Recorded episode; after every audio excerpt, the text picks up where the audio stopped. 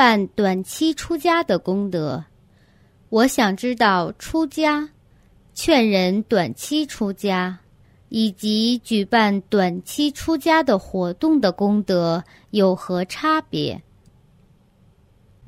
简略的说，出家等三项功德，就是出家的人会得到最多的功德，保护你和父母不会堕落地狱，生生世世出生在佛教地区。